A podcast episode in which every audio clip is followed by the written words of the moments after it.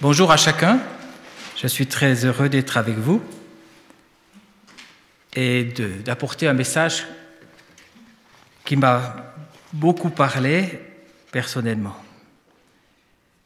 Et c'est bien d'actualité puisqu'il s'agit de départ en voyage. Mais euh, avec cette situation du Covid, on a envie de respirer et de partir.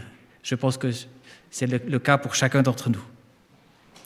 Alors, c'est vrai que moi, je n'étais pas destiné à partir beaucoup, faire une courte présentation. J'étais, je suis horticulteur de formation en Suisse. Donc en Suisse, on reste bien chez soi. Hein. J'étais, je suis devenu responsable de jeunes et c'est ce qui me passionnait beaucoup. Ensuite, j'ai fait un institut biblique à la Morlaix et c'est là que j'ai rencontré Marthe Bosser, qui est devenue ma femme. Et comme elle voulait partir en Afrique comme missionnaire, à la suite de ses parents, nous sommes partis ensemble. Six ans au Tchad et ensuite plus près, plus haut, mieux. C'est mieux comme ça Ça semble que ça résonne un petit peu là. Ah d'accord, j'espère que ça, ça ira. Dis-moi, hein. oui, je regarde. OK. Euh, donc, au Tchad, six ans, ensuite au Burkina Faso, six ans aussi, dans l'enseignement, dans le travail aussi des, jeunes. En 2000, nous sommes revenus avec nos deux filles, qui sont nées là-bas, et nous, avons été euh, à Bischwiller engagés comme pasteurs. En 2007, je suis éducateur au Senonof, éducateur de foyer, et puis ensuite assistant maternel avec mon épouse. Nous avons travaillé ensemble avec, euh, en accueillant un enfant à plein temps et six enfants, voilà, en assistant maternel. Donc euh, il y a de la vie à la maison, il y en a toujours d'ailleurs. Ensuite, j'ai fait un temps partiel un peu à l'église de Souls et à Reichshofen en même temps. Et maintenant, je suis un jeune retraité, actif. Et chaque année, des camps de ski en parallèle avec euh, Paul-André, Pierre-André, excuse-moi, Pierre-André. Et puis, mais nous, on part en Suisse, puisque la Suisse, on aime. Hein Ou bien en Autriche, on était déjà arrivés aussi. Et toujours des, des camps d'été aussi, avec le tremplin. Je crois que vous connaissez le tremplin. Hein. voilà. Donc, on a voyagé dans notre vie de famille, mais je pense que nous aimerions voyager encore, partir en vacances après ce, cet épisode du Covid, et peut-être qu'il y en aura encore d'autres, on verra, mais nous comptons sur notre Seigneur. Alors, ce sera un culte participatif ce matin, on va participer. C'est un petit peu ma façon aussi de, de faire maintenant. Alors, imaginons que nous avons gagné un voyage. Ça arrive de faire des concours et de gagner des voyages. Alors lequel choisissez-vous? Parce que on vous fait plusieurs propositions. Alors le premier, ah ben, c'est écrit, voilà, trois nuits et quatre jours dans un hôtel quatre étoiles à Europa Park. Ça vous parle ça? Vous connaissez Europa Park? Oui, je crois. Hein. Entrée comprise, bien sûr pour 4 à 5 personnes, donc la famille. Voilà, le premier. Deuxième, 8 jours de voyage au pays de Jésus, en Israël, pour deux personnes. Ça aussi, j'aimerais y aller. C'est un projet, ma fille m'a dit on y va, et puis euh, voilà, c'est toujours un projet. Nager dans le lac de Génézareth, là où il était, ça, ça, ça, ça me ferait envie. Bon. Ou bien alors, un séjour de trois ou quatre nuits, non, de trois nuits, quatre jours, dans un hôtel de la vallée de la Bruche. Quatre étoiles. Voilà. Avec espace balnéo, spa, détente, relaxation, soins corporels, enfin tout ce que vous voulez. Voilà. Lequel choisissez-vous? Ah, peut-être pour l'année prochaine un autre, mais il faudra gagner alors. Trois. Ah, mais il y a trois. Ah, mais attendez, attendez, il y a un quatrième encore. Ah oui, il y a encore un quatrième que j'ai oublié. Un séjour surprise. Destination inconnue. Hein? Ça, c'est pas mal aussi, non? Euh, Et puis, qu'est-ce que j'ai noté là? Sans date de retour. Ça vous fait envie? Comment ça, pas trop? C'est intéressant, hein? Donc, vous emmenez toutes vos affaires dans une caravane ou dans un camping-car et vous partez. Ça, c'est bon, d'accord. Un départ, un voyage. Qu'est-ce que ça évoque pour vous? Alors, je vais demander à, ma secrétaire, merci. On va faire un brainstorming, je pense que vous connaissez. Ça va comme ça quand je parle? Oui, il faut que je, faut que je... À Bichevillers, on a un micro plus d'ensemble, donc euh, voilà. Mais il faut que je m'adapte. Hein. Donc, euh, pour vous, ça vaut quoi de partir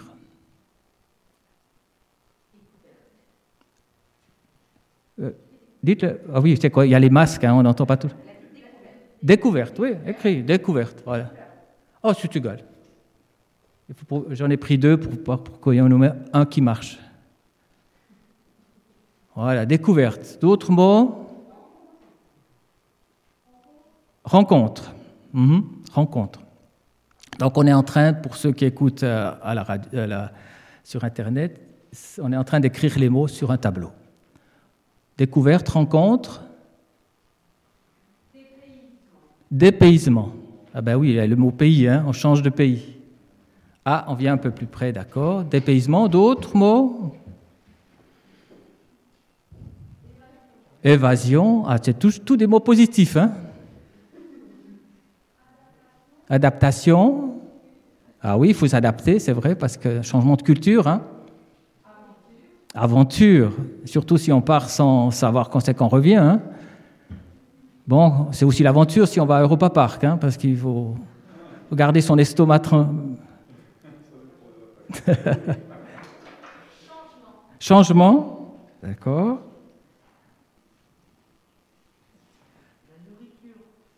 La nourriture. Alors, c'est positif ou négatif? Changement de nourriture?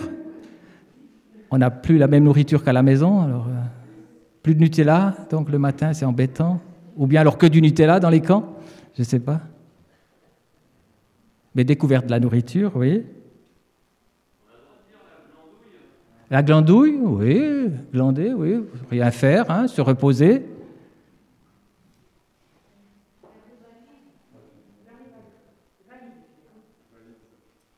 Valise C'est ça qui a été dit? Ah oui, danger. Hein. Donc on a peur, donc on reste à la maison.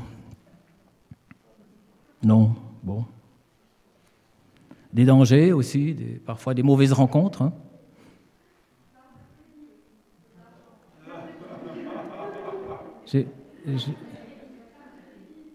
J'ai pas, entendu, tu écris. Ah, des moyens. Ah oui, des moyens. Mais là, c'est gratuit, hein, ça vous est offert. Hein. Mais c'est vrai que partir, euh, ben, il faut un bon banquier. Hein. Ok. S'il y a encore d'autres choses à ajouter, on peut toujours l'ajouter après si vous avez envie de dire quelque chose. Voilà ce que ça peut évoquer aussi, euh, euh, tous ces voyages. Alors je vous invite à découvrir, à découvrir un texte euh, qu'on trouve dans Hébreu 11. Vous connaissez ce chapitre d'Hébreu 11 qui parle de la foi. Au chapitre 8, euh, au verset 8, excusez-moi. Hébreu 11, 8, je lis dans le français courant. Euh, là, je suis dans l'Apocalypse, c'est pas tout à fait ça. Par la foi, Abraham obéit quand Dieu l'appela. Il partit pour un pays que Dieu allait lui donner en possession. Il partit sans savoir où il allait. Il partit sans savoir où il allait. Lui, il a gagné le quatrième voyage. Hein. Alors, les circonstances pour Abraham. Il a 75 ans, nous dit dans le, texte de la Genèse, hein, au chapitre 12. Son métier, il est éleveur, chef de clan, il est nomade, donc il vit sous les tentes, les camping-cars de l'époque. Hein. Il a des troupeaux, des moutons, mais des chameaux, une aisance, il a des moyens, et il a des serviteurs. Et il peut se promener aussi librement, puisque avec sa tente, il peut se déplacer assez facilement. Jeune, il habite la région de Our, en Chaldée. Est-ce que quelqu'un est déjà allé là-bas? Ah ben, on va regarder quelques photos. Hein. Il est donc chez son père qui s'appelle Terah et il se marie avec Sarai, qui est sa demi-sœur. Il se marie dans les, entre eux, hein, dans les clans. Our est un petit village de 50 000 à 200 000 habitants avec la région. Donc, euh, ce n'est pas Bouxwiller, c'est même pas Haguenau. Est-ce que Strasbourg fait 200 000 Oui. Hein. Ah, une ville, il habite dans cette région-là. Cette ville, elle est fortifiée, indépendante, sous contrôle de tribus sémites. Ensuite, il y aura des incursions euh, de tribus guerrières du, Nord. Il y a beaucoup de, changements si vous lisez l'histoire de cette euh, ville, euh, avec des rois, des guerriers qui, bien sûr, voulaient prendre possession des richesses. Donc, voilà, et là, on retrouve l'ancien des sites antiques qui ont été fouillés. Et Imaginons une ville avec des portes, des murailles, protégées par une armée, une construction d'une grande ziggourate et un temple, et des temples, des palais, des hangars, des quartiers, des routes. Et cette ville avait deux ports, un sur l'Euphrate et un sur un canal. Donc beaucoup d'échanges commerciaux. Et ce que j'ai découvert, euh, ah voilà, Là, c'est une ville voisine, c'est une reconstitution de Babylone, mais ça ressemblait un petit peu à cela, Our. Et puis, voyez un plan euh, euh, qui reste de la ville aujourd'hui, puisqu'elle n'est plus habitée. Donc, c'était une grande ville, hein, très grande ville, avec une immense palmeraie qui produisait bien sûr l'huile, l'huile de palme, et des champs de blé qui étaient irrigués et qui suffisait à nourrir toute cette région-là. Et quelques clans sémites vivent plutôt en dehors des villes avec leurs troupeaux et ils se déplacent. Cette région est très connue encore aujourd'hui puisque ça fait partie de l'Irak aujourd'hui. Donc vous avez l'océan Indien et vous remontez le golfe Persique et juste après, donc, au golfe Persique, vous avez l'Irak. Je ne sais pas si vous voyez bien, vous regarderez sur des cartes, euh, on, on, montrera. Donc, euh, l'Irak, dont on parle beaucoup dans l'actualité, et si vous remontez un peu plus au nord, ce sera la Turquie, ce sera la Syrie aussi au sud ou à l'est, à l'ouest, et puis bien sûr Israël. Et donc, Abraham, Abraham, ici on voit mieux le détail, avec le golfe Persique, donc Our. Ici, ils écrivent avec U, des fois ça s'écrit O-U-R, ça dépend. Et puis, il va monter tout en haut à Aran, qui est à la frontière de Turquie aujourd'hui. Donc, c'est en Turquie actuellement. Et vous voyez l'actualité maintenant aussi avec la Turquie et la Syrie. Donc, c'est des régions où ils ont toujours été un petit peu en ébullition guerrière, malheureusement. Euh, Voilà. Et nous nous retrouvons ici à Aran. Vous voyez ces, vastes étendues plates avec du vent. On était un soleil étouffant et des vents de sable, certainement. Et ici, c'est donc aussi le site antique qui est moins bien préservé, avec aussi euh, un temple. Et là, c'est des fouilles qui ont été faites, qui sont faites encore actuellement du côté de la Turquie. Il faut aller en Turquie pour voir cette ville. euh, il y a des grandes fouilles qui ont été faites dans ces régions-là, et on a trouvé des bibliothèques. Ah ben voilà le plan de, de Haran. Vous voyez le, centre historique que, que pas habité, puisque c'était aussi des grandes, des cités. On a fait des grandes fouilles, on a trouvé énormément de tablettes écrites en cuéniforme. Cuéniforme, c'est comme des petits clous qu'on met en vertical, horizontal ou à l'envers, et c'est comme ça que l'écriture s'est développée énormément. Ça donne des indications sur les coutumes, les lois. Il y a des récits aussi de, la naissance du monde, du cosmos. On parle aussi d'échanges commerciaux intenses puisqu'on amenait de la soie, même d'Inde ou de, de, Chine, des parfums, de l'or, de l'ivoire, des pierres précieuses, des épices. Tout cela, on retrouve dans ces écrits. Et aussi des contrats, des contrats de propriété ou des contrats des ventes aussi d'esclaves.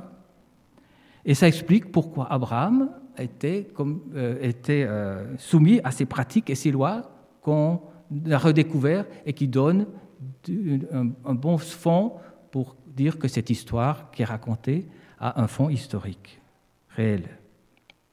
Il était aussi soumis aux lois orales de ces, de tribus, et c'était un peu les Bédouins d'aujourd'hui. La société donc était très développée avec de l'art. Ici, vous voyez sur un coffre euh, des décorations où, qui, ont, qui, ont, 2000 ans d'âge, du temps d'Abraham et qui montre la victoire du roi euh, et des ennemis. Euh, voilà, et puis l'adoration de ce roi avec ses dieux. Il y avait bien sûr de jolies parures pour les dames en or qui ont été retrouvées dans des tombes particulièrement. Ici, vous avez un, un épée d'apparat pour le roi en or. Donc il y avait de la richesse qui circulait. Et puis il se promenait aussi avec un casque d'apparat. Euh, j'ai essayé de regarder combien de kilos d'or massif. Hein. Donc si vous possédez ça, vous pouvez faire euh, beaucoup de choses avec. Donc euh, c'était donc dans la tombe du roi qui a été découvert. Dans ces régions, ah, la musique aussi était importante ici. Vous avez aussi une tête d'or avec le, le veau ou le taureau.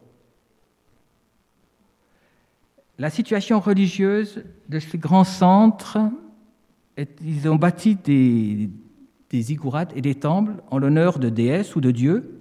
Souvent, c'était un trio protecteur et chaque ville avait sa façon de faire. On, parlait beaucoup du ciel et de la terre, des échanges qui se faisaient, et l'eau et l'air étaient aussi très vénérés, puisque ça dépendait des, récoltes.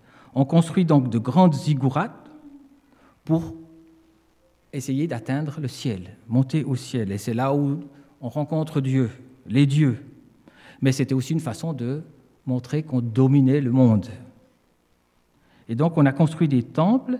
Et ce qui est intéressant, c'est qu'à Our, et ici à Haran, ça c'est les restes du temple, le temple était consacré au dieu lune, qui s'appelait Sin, le dieu lune. Et parce que c'était cyclique.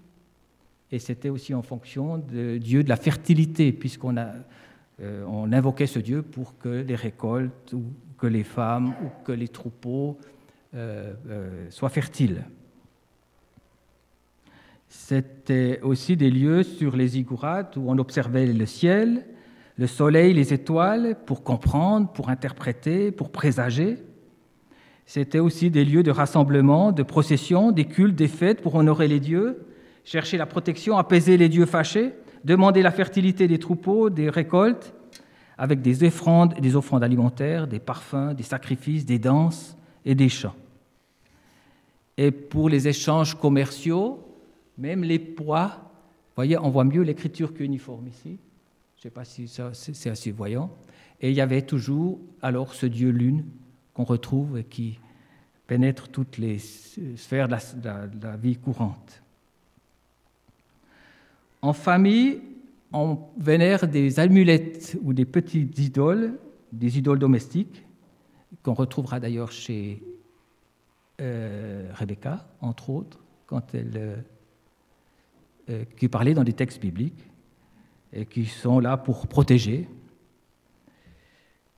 Voilà. Donc, l'histoire d'Abraham commence à Haran. Abraham, on a dit, à 75 ans. Et il quitte le clan de son père, Terah. Il est marié à une femme belle à craquer. Ah, non, ah, c'est là. Voilà, la voilà. Marié à Sarah, avec qui il aura quelques petites euh, histoires à raconter. Et puis lui, là, donc, euh, il est. Voilà, ça ressemblait peut-être à ça, notre Abraham, et il est chef de clan. Il est sans enfant, malheureusement. Et pour l'instant, en tout cas, et il prend son neveu Lot avec lui, qui viendrait l'héritier. Après la séparation, on sait que ce sera son serviteur préféré ou son esclave, Eliezer, qui devient l'héritier. Alors il n'a pas de problème financier, lui, puisqu'il a euh, de nombreux troupeaux et des dromadaires, des chameaux, et de l'argent et de l'or en quantité, d'après la Genèse chapitre 13. Et c'était facile pour lui, dans les marchés locaux, d'échanger ses troupeaux euh, contre de la nourriture, bien sûr. Et voilà donc qu'il va voyager vers le sud ah, on ne voit pas très bien là, mais donc c'est des situations encore d'aujourd'hui qu'on retrouve. On retrouvait ça au nord du Sahel, au, Tchad par exemple, où, euh, on les retrouve encore. Euh, donc, il voyage vers le sud. Euh, et ce voyage va durer probablement une année, puisqu'il traverse les territoires.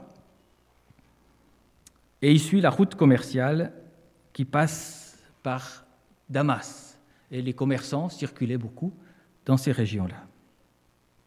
Les voyages étaient courants, mais, certainement pas sans danger, sans risque.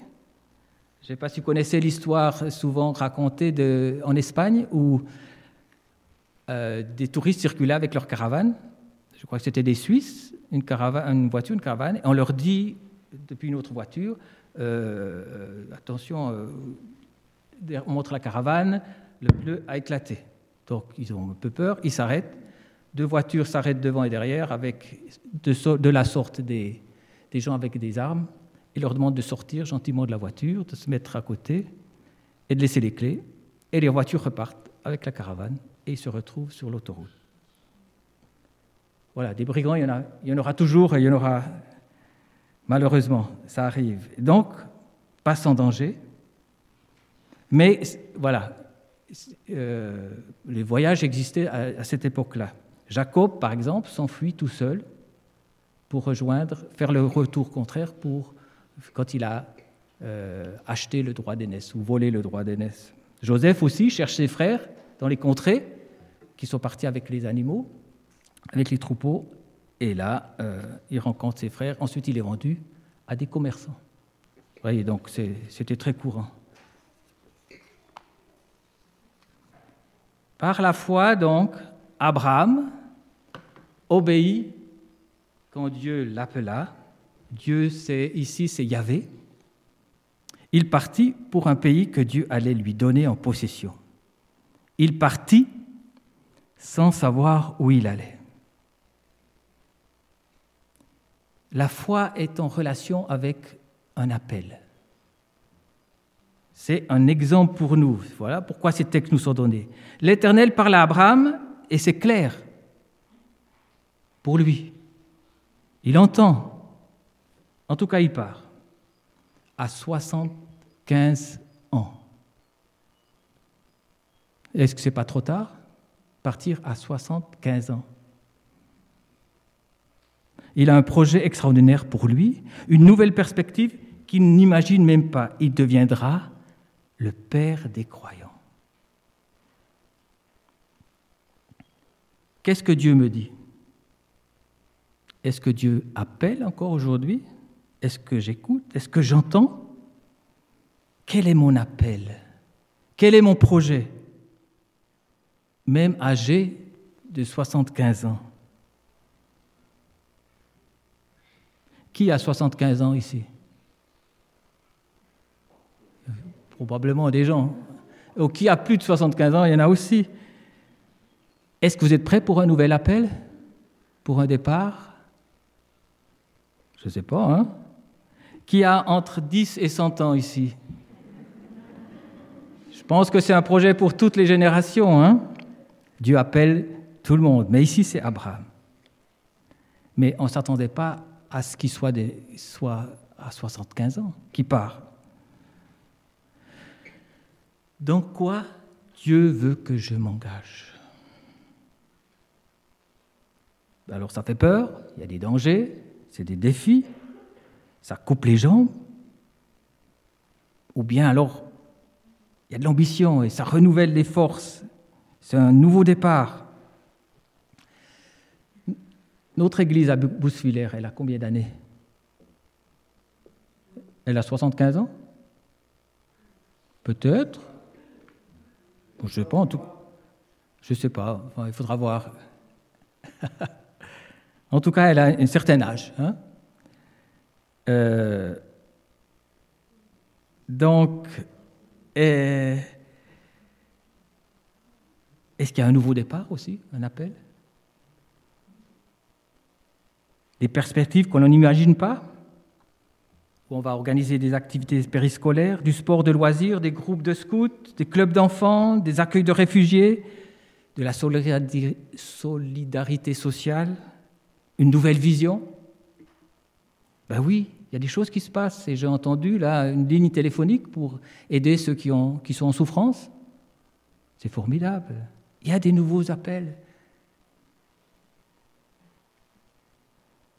Et quand je préparais ça, tout d'un coup, je me dis, mais les responsables du tremplin, il y en a qui sont ici, m'appellent et me demandent d'organiser un camp pour les 12-15 ans. Moi, jeune retraité, m'occuper des 12-15 ans, oui. Ah, pourquoi Moi, il y, a, beaucoup de, de, jeunes, de jeunes directeurs. Ah ben, il y a pour l'instant, personne, parce que les autres sont occupés ou font d'autres projets. Et pour finir, j'ai répondu que j'étais d'accord si j'étais accompagné par une équipe. Mais l'équipe a peut-être eu du mal à se, mettre en place tout de suite. Moi, je pensais que j'accompagnerais quelqu'un qui était déjà là, mais bon, on a cherché. Mais c'est un nouveau défi pour moi, un nouveau projet. Je me dis, mais est-ce que c'est le moment de le faire? Un camp sous tente, multisport, et des tentes au bord d'un plan d'eau de la région, c'est vrai que ça fait envie, mais à organiser, est-ce que ça va marcher? Et ce, camp, c'est pour rendre plus accessible à toutes sortes de jeunes de nos, régions et de nos villes. Donc, euh, de l'organiser, bien sûr, pour faire du sport et de la détente, mais aussi pour partager l'Évangile. Et voilà que je crois que Noémie Del, vous la connaissez, aussi s'intéresse à ce projet est venu, entre autres, il y a aussi des gens de Wörth, des jeunes, et voilà qu'on est déjà l'équipe au complet maintenant pour organiser ce camp. Il reste encore les inscrits, il y en a quelques-uns, mais voilà, c'est un nouvel appel que Dieu me lance, que Dieu nous lance, et il y en aura toujours. La foi est en relation avec un appel. Est-ce que Dieu m'appelle à quoi? La foi est aussi en relation avec de l'obéissance. Abraham obéit. Est parti. Ah, c'est pas très tendance, hein, l'obéissance aujourd'hui. On veut plutôt chercher notre liberté, ma liberté, ma sécurité, mon confort. Est-ce que pour Abraham, c'était facile d'obéir? Oui, il l'a fait, donc c'était facile. Ah, que va dire sa femme quand il lui dira Écoute, on part. Eh, on va où? Je ne sais pas. Vous seriez d'accord de suivre votre mari, comme ça? Alors il prend l'autre, son, héritier, euh, qui deviendra son héritier. Il n'est pas tout seul, au moins. Certainement qu'il y a eu des doutes, des risques de se perdre, les aléas des pâturages, les troupeaux, et s'il y a des vents, des vents de chaleur, est-ce qu'on va, pas, va trouver de l'eau? Et un nouvel appel, eh bien, il y a des doutes aussi, évidemment, pour nous aussi. Mais confiance car Dieu est présent et guide à chaque carrefour. Marcher par la foi, ce n'est pas une vie sans erreur, sans recherche, sans questionnement, sans tâtonnement, mais c'est une vie à l'écoute de ce que Dieu dit, de ce que Dieu va donner, et il donne des certitudes et des convictions. Et peut-être dans l'Église, il y a des gens qui ont plus de convictions, qu'il faut écouter aussi. Et puis peut-être qu'il y a des gens qui sont plus ronchonnants, alors, bah ça permet d'aiguiser les, les appels. La foi aussi est en relation avec un départ. Il est parti, Abraham, et dans Genèse chapitre 12, verset 1, Dieu lui dit, suis-moi, viens, va. Non, il lui dit, quitte ton pays, ta famille. Et dans second, c'est traduit, va-t'en de ton pays. C'est qu'il a dû recevoir un coup dans les... Hein, pour partir. En hébreu, ça se traduit yalla, yalat. Et au Tchad, on parlait arabe tchadien. Et quand on dit je pars, on disait yalla, on y va, yalla. Mais ça voulait aussi dire, quand tu dis yalla à, ton gosse, euh, ça veut dire dégage, ou à ton ennemi, hein, dégage, vas-y.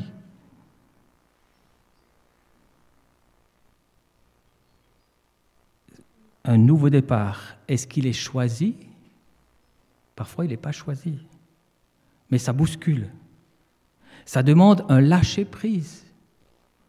Et dans les crises, Dieu permet cela. On le voit avec le Covid. On est tout d'un coup ben, en train de réfléchir et en train de tâtonner qu'est-ce qui nous arrive? Et on se remet en question.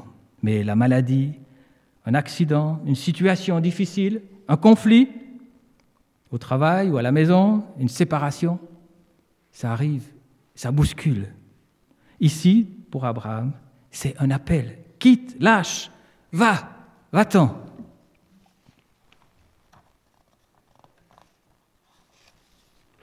Il part sans savoir où il allait. Qu'est-ce qu'il a dû quitter? Qu'est-ce que je dois quitter? Peut-être mes hobbies, mes occupations, mes feuilletons préférés, mes habitudes, ma télé, mes attaches, ma maison, ma famille, mon métier. Ça, Dieu a un plan et chacun répond pour lui.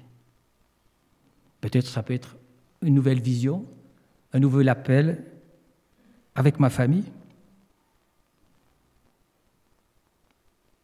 Et pour notre Église, pour notre communauté à, Buxwiller, comme pour la nôtre à Bischwiller, où je suis toujours actif, des nouveaux cantiques, ben, je vois que ça, ça bien, mais peut-être un nouveau style de musique, un peu plus rock, je ne sais pas, pour attirer plus de jeunes, un nouveau langage, des nouvelles activités, des nouvelles façons de faire, des canapés à la place des chaises? Tout à coup, un dimanche matin, vous venez, c'est que des canapés. Tiens, bon. Euh, ouais. Qu'est-ce qui a amélioré? Qu'est-ce que nous devons quitter pour changer? Est-ce qu'il y a un endroit, il faut changer d'endroit pour être plus en lien, avec la population locale, pour avoir de, locaux mieux adaptés? Je ne sais pas. Et ça peut nous réjouir d'avoir des projets. Ça peut donner envie. Ou bien alors, plutôt, on a tendance à calculer les coûts. Les changements, c'est toujours difficile. Et puis, il y a toujours des ranchonneurs qui sont là pour dire non, non, non c'est pour pas changer. Hein. Est-ce que je suis prêt pour ce voyage, pour ce nouveau départ? Oui, je peux dire oui, car c'est une nouvelle rencontre avec notre Père céleste et Sauveur Seigneur Jésus qui est proche et qui nous guidera à chaque pas. Et on n'est pas seul, n'est pas nouveau ce message. Déjà les disciples, dans Marc 10, Pierre se mit à lui dire, Voici, nous avons tout quitté. Nous avons tout quitté.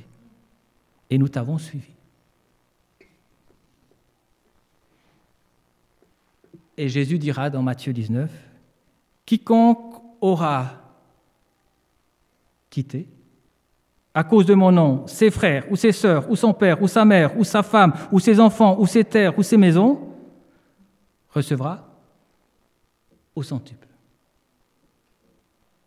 Bien sûr, il faut comprendre ce verset. Abandonner sa famille, certainement pas ce que Dieu veut, mais il y a des priorités.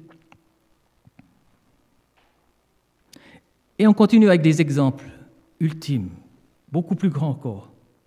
Ce que le Père céleste nous demande, il l'a lui-même expérimenté en Jésus. Jésus dira dans Jean 16, verset 28, Je suis venu du Père. D'autres traductions disent Je suis sorti du Père. On pourrait dire J'ai quitté le Père et je suis arrivé dans le monde. Maintenant, je quitte le monde et je retourne auprès du Père. Et Jésus nous prépare encore une plus grande perspective. Parce que la foi est aussi en relation avec une promesse, un héritage. Il lui promet un pays, une descendance, un nouveau lieu, une bénédiction. L'exemple de la foi d'Abraham, c'est comme une préfiguration.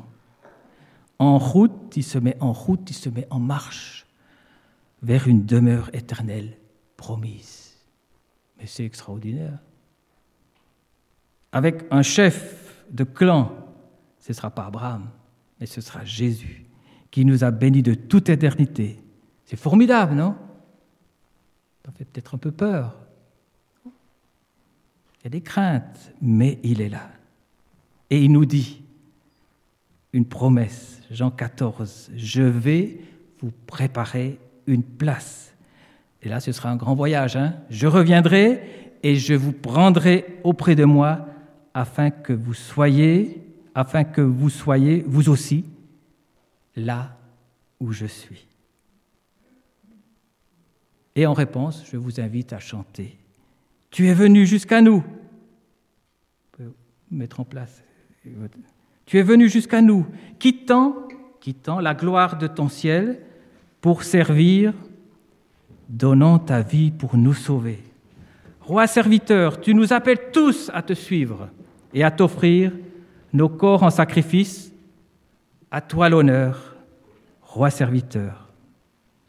Apprenons donc à servir en, laissant Jésus, Christ régner en nous, car en aimant notre prochain, c'est Jésus-Christ que nous servons. Eh bien, répondons à ce message par ce chant et que Dieu continue à tous nous bénir là où il nous a placés et là où il veut nous faire aller. En Jésus-Christ, Amen.